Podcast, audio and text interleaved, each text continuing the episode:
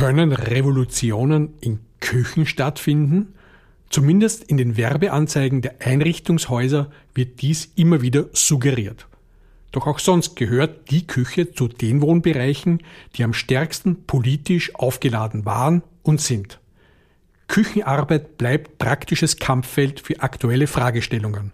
Frauenrechte und Emanzipation, sozialistische Wohnexperimente und das Recht auf Privatheit, die Ausbeutung von migrantischen Arbeitskräften durch die schöne neue Dienstleistungsgesellschaft. Ein historischer Versuch, die zeit- und arbeitsintensive Küchenarbeit völlig neu zu konzipieren, findet man im 15. Wiener Gemeindebezirk, nämlich den sogenannten Heimhof in der Pilgerimgasse 22 bis 24. Hier wurde 1923 ein Wohnexperiment errichtet, nämlich das sogenannte Ein-Küchenhaus. Eine zentrale Küche sollte die BewohnerInnen von 246 Wohnungen von lästiger Küchenarbeit befreien und ihnen Freiräume für Beruf, Familie und Freizeit verschaffen. Inwieweit dieses Versprechen eingelöst werden konnte und wie sich dieses Experiment entwickelte, behandelt die heutige Folge der Geschichtskreislerei.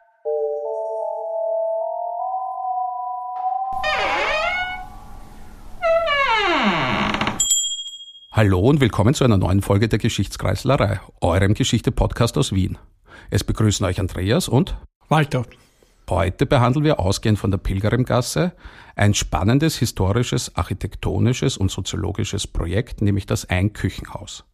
Und zu Gast haben wir da zwei Expertinnen, nämlich die Historikerin und Kulturwissenschaftlerin Marie-Noël Jastan-Panna und die Urbanistin Christina Schrammel. Hallo. Hallo. Hallo. Gemeinsam mit der Historikerin Katrin Pilz sind sie das Forschungskollektiv Einküchenhaus. Christina, was ist eigentlich eine Urbanistin? Ja, also als Urbanistin beschäftige ich mich mit verschiedenen Phänomenen in der Stadt, also im städtischen Raum. Äh, also mich interessieren dabei vor allem äh, die urbanen Phänomene, aber auch äh, ganz konkret die sozialen Phänomene, die sich sozusagen auftun, wenn viele Menschen auf relativ engem Raum zusammenleben. Mhm, spannend, spannend. Und äh, zum Thema ein Küchenhaus. Wie seid ihr da drauf gekommen und was war eure Forschung? Also wir sind alle drei aus unterschiedlichen Richtungen zum Ein-Küchenhaus gekommen. Ich zum Beispiel über so eine historische Recherchearbeit über Wohnungslosigkeit von Frauen vor Jahren und habe dann auch diesen Werbefilm gezeigt, ein Küchenhaus. Und dann später das zweite Mal über die Ausstellung zum Roten Wien im Wien Museum. Das war dann der zweite Punkt, ein Küchenhaus. Und da ist auch die Katrin Pilz dann dazugekommen. Und mein Zugang geht zurück auf äh, quasi die Forschung über alternative Wohnformen und ganz konkret sozusagen, wie man jenseits von gängigen Wohnmodellen, äh, die sich als stark an der Kleinfamilie orientieren, wohnen kann. Hm, da sind wir ja sozusagen gleich äh, stark im Thema. Also das Einküchenhaus war ja vor allem ein Experiment. Genau, ein Wohnexperiment, ähm, internationales, da kann aber vielleicht die Christine dann später noch was dazu sagen, der Frauenbewegung. Ungefähr um 1900 gab es dann Ideen, wie man arbeitende, lohnarbeitende Frauen denen die Möglichkeit gibt zu wohnen, einerseits überhaupt zu wohnen und andererseits so zu wohnen, dass die Mehrfachbelastung reduziert wird. Und ich denke, äh, allein lebende und finanziell teils unabhängige Frauen waren ja ein neueres Phänomen und ungewohnt in dieser Zeit. Schon, ja. Erstens einmal, ähm, einerseits waren es mehr, als man glaubt, gemeinhin, die lohnarbeitenden Frauen, die jetzt nicht wie die meisten Fabrikarbeiterinnen oder zum Beispiel Heimarbeiterinnen waren, aber das wird eben mehr Ende des 19. Jahrhunderts mit diesen neuen Frauenberufen, mit dieser neuen oder mit diesen neuen Möglichkeiten der Frauenbildung. Die werden mehr. Gehen wir vielleicht noch aufs Historische zurück. Was kann man sich überhaupt darunter vorstellen? Was ist eine Küche, ein Haus? Ihr habt gesprochen davon, das ist ein Modell, das schon sehr lange diskutiert wird. Vielleicht können Sie was über die Geschichte und auch über diesen konkreten Ort im 15. Bezirk sprechen. Ja, also das Konzept ein Küchenhaus ist eine internationale Bewegung. Also es gibt die sogenannte ein Küchenhaus Bewegung. Also es wird immer wieder verwiesen, dass das auf die Lili Braun zurückgeht, die 1901 äh, eine Schrift Die Frauenfrage herausgegeben hat. Und dort in dieser Schrift beschreibt sie die Vision eines Gebäudekomplexes, der eben aus verschiedenen Wohneinheiten besteht, aber eben anstatt jeder Wohnung voll ausgestattet mit Küche, äh, eine zentrale Küche die Küchen in den einzelnen Wohneinheiten ersetzt. Und es geht ganz stark in ihrem Konzept eben um diese Kollektivierung, also diese Zentralwirtschaft, um eben auch eine ökonomische Komponente, also hier Einsparungen zu treffen durch sozusagen die gemeinschaftliche Organisation Prävention, aber auch um ganz konkret die Entlastung der Frauen. Genau, und in Wien ist damit verknüpft ganz stark die Auguste Fickert, die eben zentrales Mitglied ist der Genossenschaft Heimhof. Das ist so kurz vor 1910 wird die gegründet und die bauen eben in Wien beziehungsweise planen in Wien ein Küchenhäuser. Das erste wird gebaut im 19. Bezirk für allein lebende arbeitende Frauen. Das Haus steht noch, ist in der Peter-Jordan-Straße. Und das zweite wird äh, 1922 eröffnet in der Pilgerimgasse eben zu dem wir mehr arbeiten. Das ist das sogenannte Familien, ein Küchenhaus, verkürzt formuliert für Paare und Familien, bei denen beide Erwachsene berufstätig sind. Die Eröffnung von dem Haus erlebt aber dann die Auguste Fickert nicht mehr. Also das Ein-Küchenhaus geht sozusagen auf eine Schrift von Lili Braun zurück, eine deutsche Feministin, Anfang des 20. Jahrhunderts. Und wenn ich das richtig verstanden habe, das Konzept ist, dass es nicht nur eine Küche gibt, sondern auch in dieser einen Küche quasi Personal dafür sorgt, dass es Essen gibt. Und man kann dann in diesem Haus lebend Essen für den Tag bestellen oder nicht, auch für Gäste bestellen oder nicht und ist damit auch freigespielt von dieser Verpflichtung, neben dem ökonomischen Einsparungen, dass nicht lauter Küchen betrieben werden müssen. Habe ich das so richtig verstanden? Genau, also es ist so, dass das Familien, ein Küchenhaus, der Heimhof eben im 15. Bezirk fast eins zu eins der Vision von Lili Braun eben entspricht. Also es gibt sehr viele Gemeinschaftseinrichtungen, es gibt diese Zentralküche, es gibt sehr viele sozusagen Dienstleistungen, die man quasi äh, bekommt, wenn man dort in diesem Haus wohnt und die sozusagen dann auch die äh, Reproduktionsarbeit oder die Familienarbeit quasi ähm, entlasten.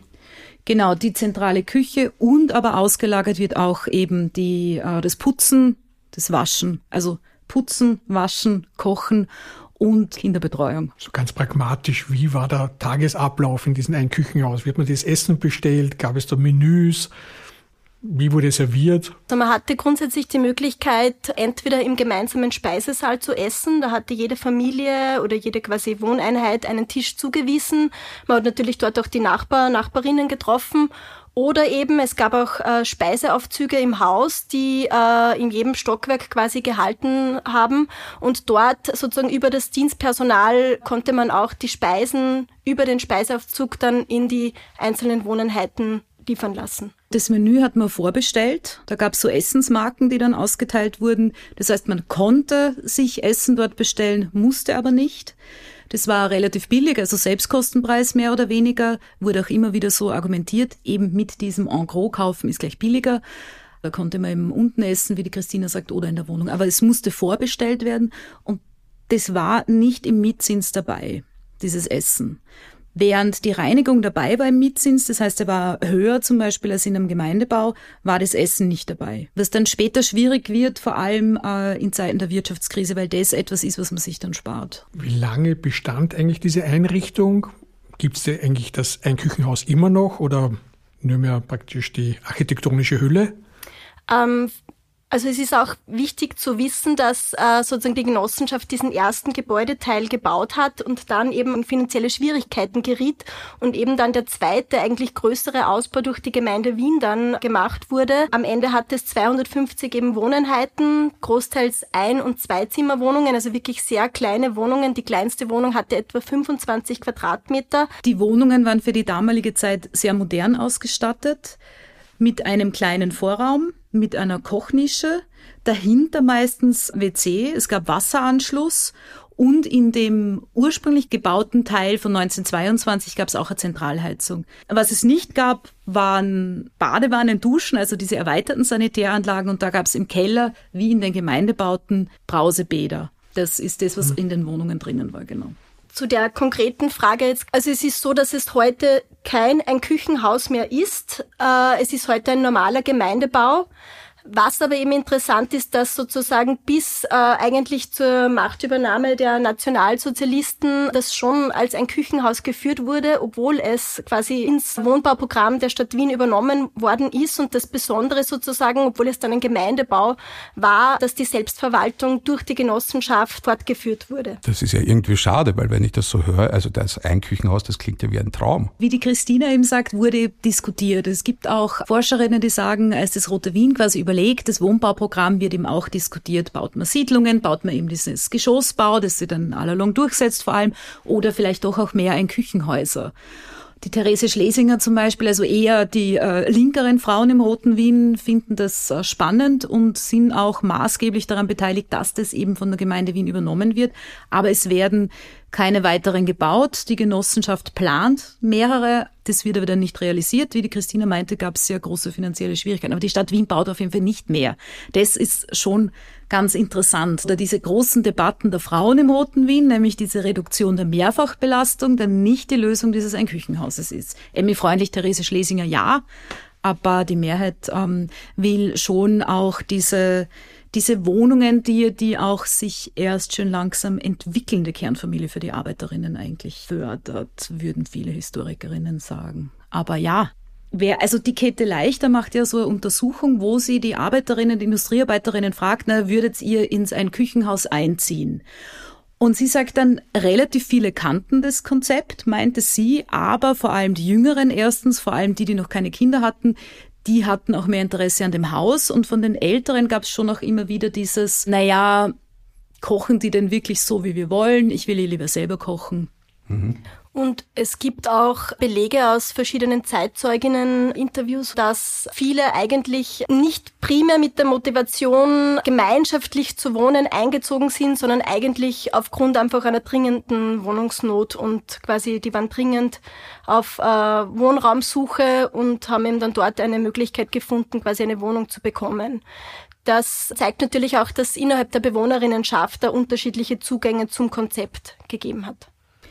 Genau, weil das Konzept, das hat äh, die Christina schon noch gesagt vorher, dass es kollektive Einrichtungen gab. Also jenseits dieser Auslagerung und Reduktion der Mehrfachbelastung gab es auch große Terrasse, die es bis heute eigentlich gibt, über die gesamte Länge dieses Baus. Kleinere Terrassen, Gemeinschaftsräume, wo man lesen kann, diskutieren kann. Auf den Terrassen, sagen auch die Zeitzeuginnen, gab es zum Beispiel Gymnastikaufführungen oder Tanz oder Diskussionen und so. Also dieses kollektiv gemeinschaftliche gab es auch. Das ist der zweite Teil, den wir schon auch sehr interessant finden und der auch bei den Führungen immer wieder nachgefragt wird, wie denn sowas auch funktioniert oder so. Und der wurde anders angenommen als die Küchen oder kann man das erfahren?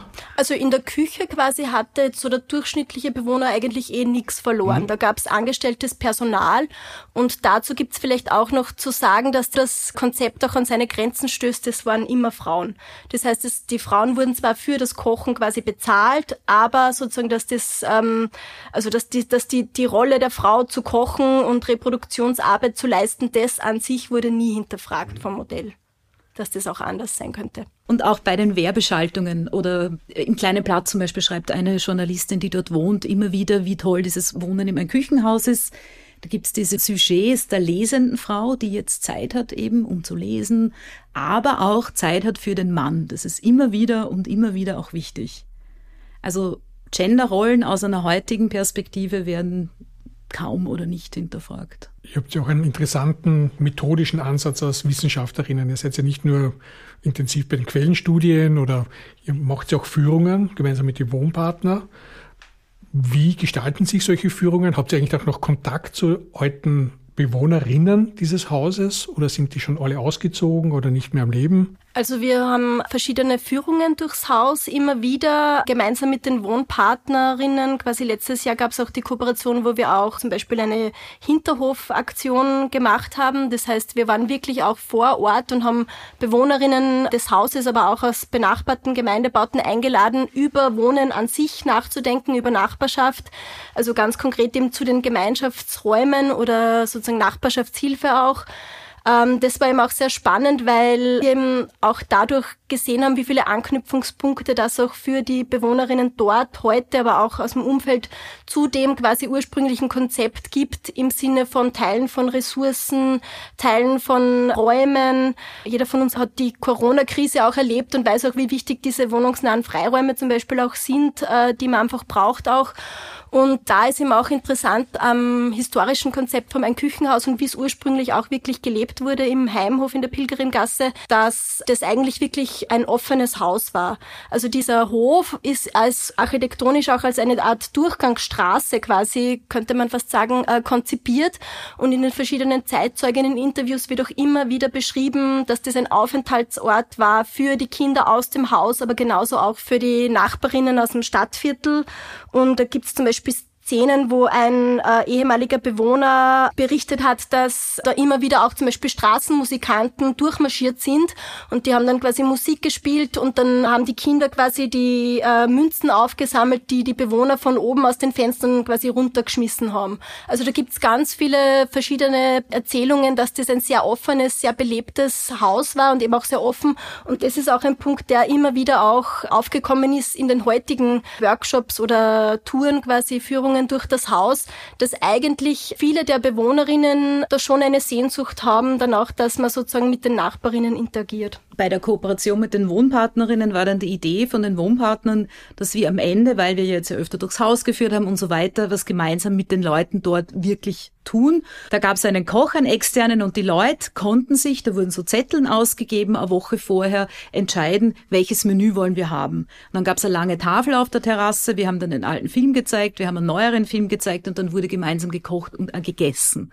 und sich ausgetauscht. Und das war wirklich nur, bis auf ganz wenige Ausnahmen, wie zum Beispiel wir waren dabei, für Leute aus dem Haus. Und es waren zwar nicht extrem viele, aber durchaus einige. Und dann haben wir zwei Wochen danach noch eine Führung gemacht und dann kam einer, der auf der Terrasse dabei war und sich jetzt auch so ein bisschen engagiert und meinte, er hat andere Leute getroffen, die waren da nicht dabei, die haben sich nicht getraut und die waren jetzt so, ma, wäre ich doch gekommen, das wäre doch spannend. Also das wurde sehr positiv auch aufgenommen. Äh, ich habe aber schon auch den Eindruck, dass das sehr stark damit zusammenhängt, dass in dem Fall in unserer Kooperation mit den Wohnpartnern und vor allem auch mit den Wohnpartnern das so funktioniert hat. Weil bei den ersten Führungen, die wir gemacht haben, 2019 bei der Roten Wien Ausstellung, da gab es zwar schon Informationszettel und Kommts und so weiter, aber da war äh, die Wahrnehmung doch wirklich, dass wir von außen kommen und da war es einerseits wenig Interesse und teilweise schon auch Widerstand gegen unsere Führungen. Also es ist nicht so, dass wir da gekommen sind und alle meinten, na super, das ist die Geschichte und geht schon. Und ganz kurz, vielleicht, weil ihr auch noch gefragt habt von woher wir das wissen und auch Zeitzeuginnen und so weiter. Einerseits gibt es historische Quellen, Zeitzeuginnen, Interviews, die aufgenommen worden sind, so 70er, 80er Jahre. Wir haben dann auch im Zuge einer früheren Kooperation mit den Wohnpartnern Interviews geführt mit Zeitzeuginnen. Das haben dann vor allem die Wohnpartner weitergeführt. Das war so zwei 19 ungefähr. Dann auch bei unseren Führungen waren teilweise Leute, die früher hier gelebt haben und sehr interessiert waren und auch interessante Dinge erzählt haben. Also manchmal kommt man schon auf Leute, die auch von der Geschichte wissen. Also überraschend eigentlich, wie viele Leute dann kommen und früher gelebt haben und was wissen. Viele der Zeitzeuginnen-Interviews, die wir auch haben und geführt haben, sind heute erwachsene Menschen, die quasi die Kindheit dort verbracht haben, aber sozusagen in der Nachkriegszeit. Also die berichten dann von Erzählungen von ihren Eltern zum Beispiel. Leute, die das Haus als ein Küchenhaus kennen, das sind dann Interviews aus den 70er, 80ern. Das sind natürlich auch teilweise Geschichteln. Mhm. Ähm, ich würde vielleicht nur gern dort anschließen, wo also Marie gesagt hat zur Dachterrasse. Ich glaube, das ist auch noch wichtig zu wissen. Mhm. Also es ist so, seitdem wir uns eigentlich mit dem Haus intensiv beschäftigen und auch natürlich äh, verschiedene Führungen, verschiedene Kooperationen dort auch gemacht haben, ist es so, dass die Dachterrasse äh, nicht benutzt worden ist. Also auch eigentlich alle ehemaligen Gemeinschaftsflächen sind stillgelegt oder private quasi Lagerräume heutzutage. Das waren historisch diese ganz wichtigen Treffpunkte und eigentlich durch diese Zusammenarbeit auch mit den Wohnpartnern ist da wieder auch mehr Bewusstsein entstanden für diese wirklich sehr wertvollen kollektiven Räume Und es ist jetzt so, dass eben durch die verschiedene Präsenz vor Ort da auch wieder eine Wiederbelebung äh, stattgefunden hat. Also viele der Dachterrassen, gerade die kleineren, sind jetzt wieder begrünt. Da sind auch die Wohnpartnerinnen sehr stark dahinter, da die Bewohnerinnen zu unterstützen. Und das Ganze hat schon was in Gang auch gesetzt, dass da wieder sozusagen dieses Bewusstsein ist, eigentlich welche verborgenen Schätze gibt es da im Haus. Vielleicht dann sozusagen mit vielen, mit denen wir anfangs geredet haben, die haben eher so reagiert, ah, da gibt's eine Dachterrasse, das wissen wir gar nicht, da haben wir keinen Schlüssel und waren eher so ein bisschen perplex, was es da eigentlich an wertvollen Ressourcen im eigenen Haus, quasi im eigenen Gebäude gibt. Und die Begrünung jetzt, früher gab's eine begrünte Terrasse, das hat sich halt eine hergerichtet, ja. Und jetzt gibt's halt diese gemeinschaftlich begrünten Terrassen eher, beziehungsweise einer, der begrünt für alle. Also das finden wir interessant. Super spannend. Also ich muss ja sagen, ich wohne ja selber in einem sehr, sehr großen Hochhaus und für mich sind es ja gerade die Sozialräume. Also wir haben eine Wohnung, die als Sozialraum dient und für alle möglichen Sachen zur Verfügung steht. Wir haben eine Sauna, wir haben Waschküche, wir haben einiges an Sozialräumen, Terrassen und das sind ja die wirklich wertvollen Dinge. Also das ist ja das, was für mich die Lebensqualität in diesem Haus ausmacht und ich finde es irgendwie spannend spannend, dass das jetzt hoffentlich wieder aufkommt. Also ursprünglich waren eben die Wohneinheiten wirklich sehr klein. Die sind natürlich dann in der Nachkriegszeit nachgerüstet worden, auch mit Küchen, die es ja ursprünglich quasi nicht gab. Also ursprünglich gab es nur diese kleinen Kochnischen und manche der Wohnungen sind auch zusammengelegt worden. Trotzdem sind es noch relativ quasi kleine Wohneinheiten und gerade diese Gemeinschaftsflächen erweitern natürlich auch ganz wesentlich diesen Wohnraum. Wann wird das Konzept beendet? Es ist so, dass vor allem von den Konservativen große Widerstände auch gibt. Und bei dieser Frage, ob man das übernimmt, gibt's eine schöne Quelle zum Beispiel von einer konservativen Gemeinderätin, die sagt, das zerstört die Familie, die Frauen lernen nicht zu Haushalten, die lernen keine Hausfrauen zu sein und so weiter. Also ganz dagegen. Und es ist so, dass wirklich im Nationalsozialismus das völlig abgedreht wird und die Genossenschaft eben aufgelöst aber schon im Austrofaschismus es extrem eingeschränkt wird. Da werden einfach kaum mehr Essensmakel zum Beispiel verkauft.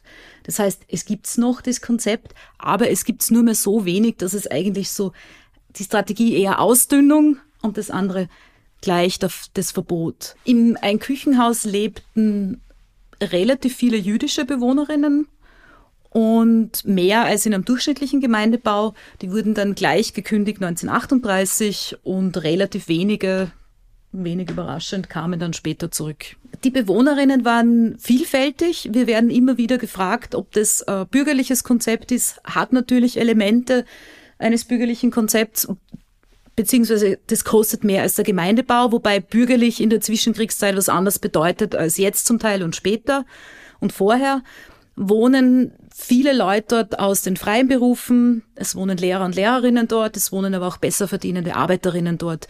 Es wohnt auch dort, was ich ganz interessant finde, die Anna Boschek, bekannte Sozialdemokratin und einer, der beschäftigt ist bei der Sozialdemokratischen Bildungszentrale, Swatzek. Wenn man auch jetzt schaut bei diesen ehemaligen Gemeinschaftseinrichtungen, wie die Christina meinte, die sind ja oft vermietet oder so, die waren auch interessanterweise für uns äh, im Souterrain. Das heißt, es waren relativ dunkle Räume auch von vornherein. Man ging rein in den Keller und dort gab's den Speisesaal und die Gemeinschaftsräume und hinten raus, das Haus ist so ein bisschen auf verschiedenen Ebenen gebaut, war die Küche und dort gab's mehr Licht. Das heißt, die dunkleren Räume eigentlich waren der Speisesaal.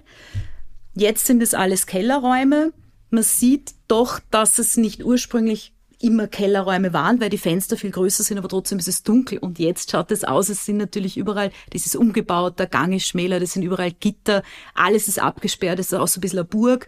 Auch wie die Christina meinte, dieser ehemalige Durchgang, der freie, den gibt's auch gar nicht mehr. Die Terrasse gibt's, die ist wunderbar. Der Rest ist eigentlich, das ist eher so archäologische Arbeit, wenn wir da so durchgehen und durchführen und sagen, hier war, hier wäre und so da ist wenig vorhanden eigentlich. Das wurde so umgebaut und entfernt einfach. Genau, wir wissen zum Beispiel auch, dass der große Herd, weil man muss sich das ja vorstellen, da wurde für 250 quasi Wohneinheiten äh, gekocht.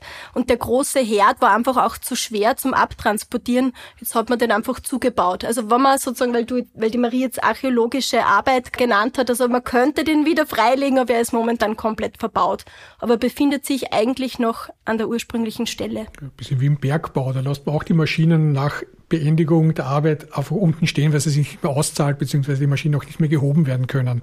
Darf ich nur zurückkommen auf diese zwei Diskursebenen noch? Ähm, das eine ist ein politischer Diskurs, das geht so um Emanzipation. Auch hier, da gibt es ja die Bruchlinien auch quer durch die Parteien, soweit ich weiß. Also nicht nur die Arbeiterinnenbewegung waren positiv gegenüber eingestellt. Ich habe auch gelesen, dass Otto Neurath zum Beispiel skeptisch gegenüber dem Konzept war. Otto Neurath hatte einen anderen Arbeitsdefinitionsbegriff, den er viel lieber zum Umsetzen gesehen hätte. Und auf der anderen Seite, es gibt auch die Architekturdebatten. Auch hier links und rechts, oftmalig ähm, durchgängig die Linie Schütte-Lehotzky mit ihrer Küche, mit ihrer Frankfurter Küche. Frankfurter Küche, die ja auch wiederum seine Isolierung, eine Professionalisierung eigentlich bedeutet hätte. Können Sie vielleicht ein bisschen über diese Diskussionen sprechen und, und Auskunft geben? Die Susanne Preuß zum Beispiel aus dem Wien-Museum, die Kuratorin und viele andere, die sagen, am Raum der Küche wurden auch Modernisierungsdebatten geführt. Einerseits in Bezug auf die emanzipatorischen Bewegungen, die Reduktion der Mehrfachbelastung der Frau und eben immer kombiniert mit der Architektur. Und in den Gemeindebauten gab es ja einerseits diese wie nennt man diese Wohnküchen, die immer noch dieser zentrale Raum sind, wo sich eben alle treffen, hat man Platz zu sitzen, das wird auch geheizt, da gibt's Wasser und so weiter. Und das andere Modell war eben genau, äh, wie ihr meintet, die Arbeitsküche, die Schütte-Lihotzky für den Siedlungswohnbau entwickelt, wo die aber wirklich ganz getrennt ist eigentlich die Frau in Wirklichkeit dann immer. Und das finden wir schon auch interessant, dass da parallel genau diese Geschichten laufen, wie dieser Raum funktioniert. Soll er rein rationalisiert werden? Soll es um fabriksähnliche Arbeitsschritte gehen, wo man möglichst schnell auch wieder draußen ist? Was natürlich schon auch von der Argumentation her passt, oder? Man braucht weniger Zeit, die Reduktion der Zeit. Oder auch, ähm, ein bisschen kommt es auch bei meinem Küchenhaus vor. Es geht nicht nur schnell, es wird auch automatisiert. Marianne Pollack zum Beispiel schreibt auch, die Befreiung der Frau funktioniert quasi über die Technisierung des Haushalts. Und die andere Möglichkeit ist eben dieses Auslagern und andere machen lassen, aber schon auch in einer technisierten Form. Im Ein-Küchenhaus gab es zum Beispiel auch eine zentrale Staubsaugeranlage ähm, oder technische sozusagen fortschrittliche Dinge, die sich sozusagen jemand im Einzelhaushalt äh, so nicht leisten hätte können. Also diesen Aspekt gibt's im Ein-Küchenhaus schon. Oder auch die, die Einzelstiege hatte diese Zentralheizung zum Beispiel. Es werden immer gesellschaftliche Debatten auch über Technik geführt. Das finde ich ja extrem spannend.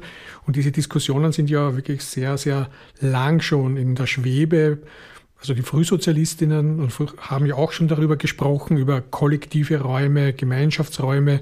Es gibt dann die Experimente in der Sowjetunion, ich glaube dieses Haus der Finanzbeamten, das berühmte, oder auch bis nach Kalifornien, wo man dann kommunale, gemeinsame, fast hippieske Kolonien gründet, die dann aber auch scheitern.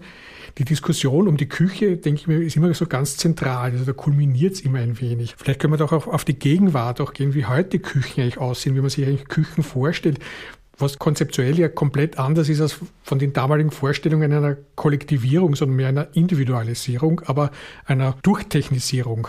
Seht ihr das auch so oder seht ihr noch Chancen oder Diskussionen gegenwärtig, die eigentlich wieder auf diese kommunalen, gemeinschaftlichen Traditionen ansetzen würden? Ja, es ist schon so, wenn man sich natürlich den Wohnungsmarkt anschaut. Wir haben explodierende Mietpreise am privaten sozusagen Wohnungsmarkt dann ist es natürlich schon so, dass durch Gemeinschaftsflächen man den Wohnraum erweitern kann. Also das ist sozusagen dieses Konzept, man hat eine relativ kleine Wohnung, aber teilt sich Flächen, die man sich sozusagen alleine nicht leisten könnte oder gewisse Dinge wie zum Beispiel eine Dachterrasse oder ein Balkon oder Gemeinschaftsküche. Die Küchen, es gibt einerseits oft bei Baugruppenprojekten oder die einzelnen Küchen in den einzelnen Wohneinheiten und dann auch noch Gemeinschaftsküchen. Ich habe manchmal den Eindruck, da geht es eher um so was Gemeinschaftliches. Wir kochen halt gemeinsam, wenn wir wollen. Das hat dann wenig mit ökonomischen Dingen zu tun, aber es gibt schon auch Projekte. So verstehe ich ein bisschen dieses intersektionale Stadthaus im 16. Bezirk. Das ist klein, das sind so 20 Wohneinheiten. Die haben aber im Erdgeschoss wirklich eine Küche wo abwechselnd gekocht wird für die anderen. Die haben oben in den einzelnen Stöcken dann jetzt nicht die groß ausgestattete Küche. Das finde ich ist schon ein Konzept, das ein bisschen an diese Kollektivierungsideen, gemeinschaftlichen Ideen, wie das ein Küchenhaus zum Beispiel ist, andockt. Es gibt also mehr als dieses, wir haben alle unsere eigenen Küchen im Baugruppenprojekt und dann trotzdem noch eine große gemeinsame. Es gibt auch solche Dinge, wo man wirklich Ressourcen auch nutzt auf eine offenere, vielleicht auch sympathisch spielerische Art. In der Schweiz zum Beispiel gibt es schon auch Konzepte, wo wirklich diese Küchenarbeit wieder ausgelagert wird. Es gab ja diese internationale Ein-Küchenhaus-Bewegung. Die verschiedenen Häuser waren sehr unterschiedlich, je nach Organisationsform, von Genossenschaft bis Privateigentum, also kollektives Eigentum.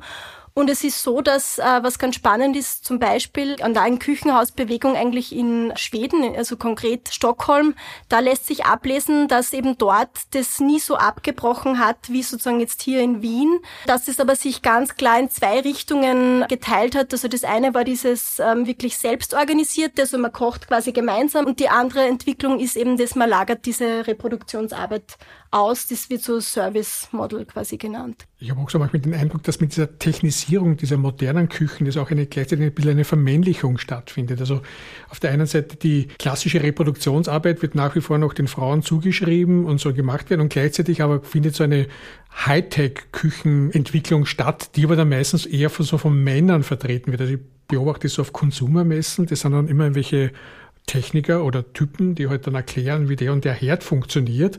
Und gleichzeitig aber die reale Reproduktionsarbeit bleibt ja nach wie vor noch meistens bei den Frauen dann über. Das wirkliche Essen zubereiten und das Versorgen der Kinder bleibt bei den Frauen, aber das Hightech-Gerät wird dann oft von Männern bedient. Drückt mich das oder ist das immer nur so der Eindruck, was man so auf Messen gewinnt?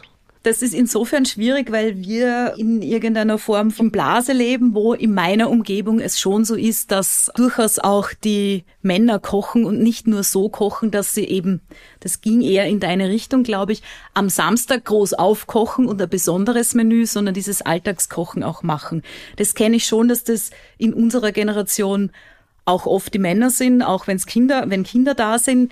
Ähm, was mir auffällt, ist, dass es halt immer noch mehr Thema ist, kommt mir vor. Dass es eher erwähnenswert ist, wenn beide gleich viel kochen oder wenn der Partner mehr kocht. Das ist, aber das ist wirklich eine persönliche Einschätzung. Insgesamt ist es ziemlich sicher noch so, dass mehrheitlich die Frauen diese Dinge tun. Und diese Technisierung, dass die natürlich mit was Männlichem verknüpft wird, tendenziell, das äh, würde ich schon auch so sehen und zustimmen. In der Werbung, in der PR. Also ich bin ganz fasziniert, auf welche Messen der Walter geht. Aber ja. abseits dessen. Küchengeräten sammeln nicht. Also. Ab, also nimmst du sozusagen an diesem Trend aktiv teil. Ja. Aber abseits dessen, wenn wir von gesellschaftlichen Blasen sprechen, also ich meine, wenn ich aus eigener Erfahrung spreche, also ich kenne ganz viele Menschen, die so gut wie gar nicht kochen. Und ich glaube, das ist schon noch ein Phänomen der Zeit, also dass man sich zum Beispiel Essen liefern lässt, ich meine zur Zeit über private Dienste oder so. Also ich glaube, dass ähm, diesem Thema an sich oder dieser Ökonomisierung, was jetzt die Küche angeht, dass das eigentlich ein brennendes Thema der heutigen Zeit ist, wenn man sich anschaut, wie viele Fudora-Fahrer die Radwege blockieren. Ja, ich meine, das Schöne am Modell ist ja eigentlich wirklich, dass das Essen ja mehr war als nur dieser sozusagen wirtschaftliche Aspekt, sondern das Gemeinschaftliche.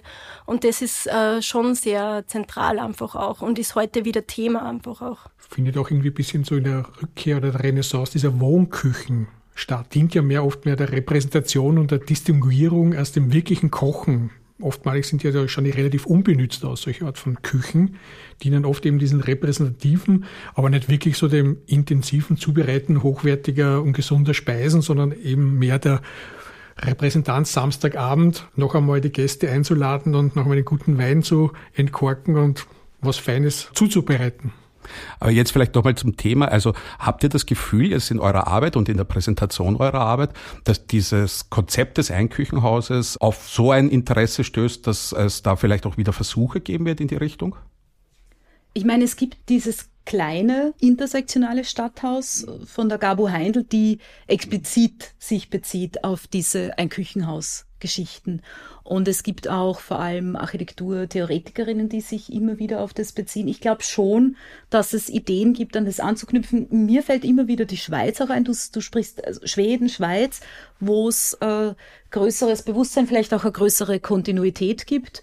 Und von den Führungen, das heißt natürlich nicht, dass das irgendwie umgesetzt wird, aber wir erfahren großes, großes Interesse an diesem Thema und vor allem auch Überraschung oder auch irgendwie Freude, dass das auch in Wien gegeben hat, so ein wirklich emanzipatorisches Projekt, das nicht rein rotes Wien ist, sondern etwas davor von der Frauenbewegung zwar irgendwie aufgenommen mhm. wird, aber eigentlich, es ist doch auch partizipativer und weniger von oben. Auch als es dann ein Gemeindebau bleibt. Mhm wie die Christina meinte, mussten ja die Leute auch noch Genossenschaftsmitglieder sein, als das ein Gemeindebau ist. Das hieß nicht nur, dass man mehr bezahlt, sondern das hieß schon auch mehr Mitsprache. Es gab einfach Mieterinnenversammlungen, wo die Leute ihre Vertreterinnen gewählt haben. Das gibt es, soweit ich weiß, in den Gemeindebauten in dem Ausmaß damals nicht. Mhm. Ja, auch heute sind viele der Mieterbeiräte, Mieterinnenbeiräte in den Gemeindebauten, ähm, also gibt es immer weniger. Ja. Äh, ich habe jetzt aber noch eine Frage, die äh, mir gerade eben aufgetaucht ist, weil ihr von der größeren Kontinuität in der Schweiz und in Schweden sprecht. Ähm, hat das jetzt vielleicht tatsächlich mit der nationalsozialistischen Diktatur zu tun, dass es da wirklich den harten Bruch gegeben hat hierzulande? Würden wir schon sagen. Wie vorher erwähnt, wird zwar schon stark eingeschränkt vom Austrofaschismus, aber beenden tun solche Ideen, Konzepte die Nationalsozialisten. Mhm.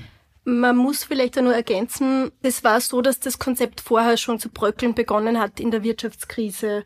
Also viele der Mieterinnen konnten sich einfach auch diese Dienstleistungen nicht mehr leisten die haben dann das Essen nicht mehr aus der Zentralküche bezogen, sondern haben sich dann so ganz minimalistisch mit dieser Kochnische selbst versorgt. Also da war halt wirklich nur so ganz minimales Kochen quasi möglich, einfach weil sie es sich nicht mehr leisten haben können. Genauso auch wie die Waschküche. Das hat natürlich auch immer ein bisschen was gekostet und diese ganzen Angebote werden eben einfach schon vorher äh, suggestiv verkürzt und wir haben auch Belege, dass ursprünglich viel mehr Dienstbotinnen angestellt waren und die dann auch reduziert worden sind. Also das gab dann sogenannte Stubenmädchen, die dann für mehrere Stockwerke zuständig waren.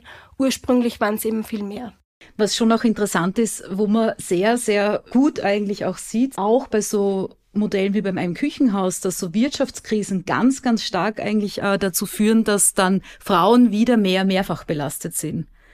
Marienthal-Studie oder hier die Mehrfacharbeit wird eingespart extern und kommt drinnen zur Frau zur meistens immer noch lohnarbeitenden Frau dazu. Das und, ist schon interessant. Und hat die Corona-Krise ja auch wieder genau. gezeigt.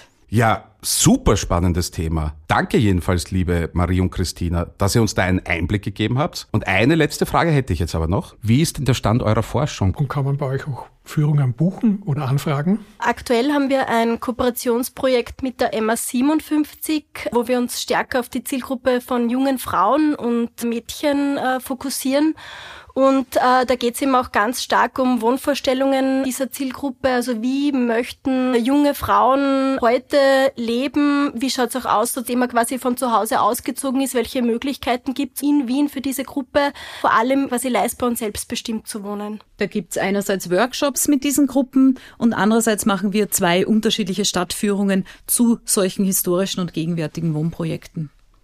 Ja, super. Also mehr Informationen gleich dazu. Ansonsten bleibt uns zu sagen, vielen Dank fürs Zuhören.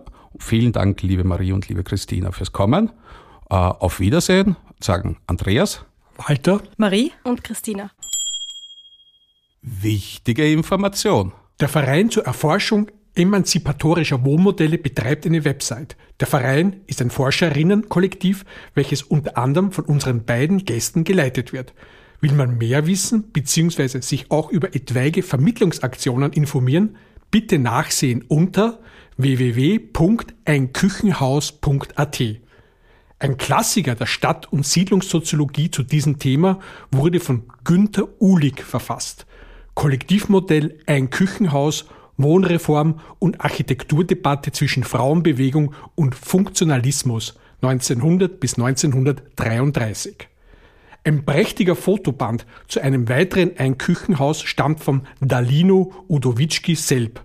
Seine Arbeit über das Haus der Beamten in Moskau, dem Narkomfin, zeigt, dass das Experiment des Einküchenhauses schon immer ein Thema der Avantgarde der internationalen Architekturszene darstellte. Der Titel Moshe L. Ginsburg, Ignazi F. Milinis, Narkomfim, Moskau 1928 bis 1930.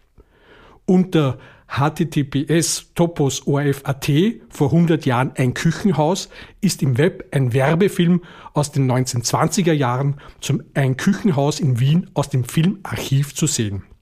Ein Dankeschön an den ORF, dass er diesen Schatz von einem Werbe- und Propagandafilm der Öffentlichkeit zur Verfügung gestellt hat. Auch wenn die nachträglich hineinmontierte Vorkriegs-Jazzmusik eigentlich nicht wirklich passt. Daher nur ein kleiner Hinweis, weniger kann oft wirklich einfach mehr sein.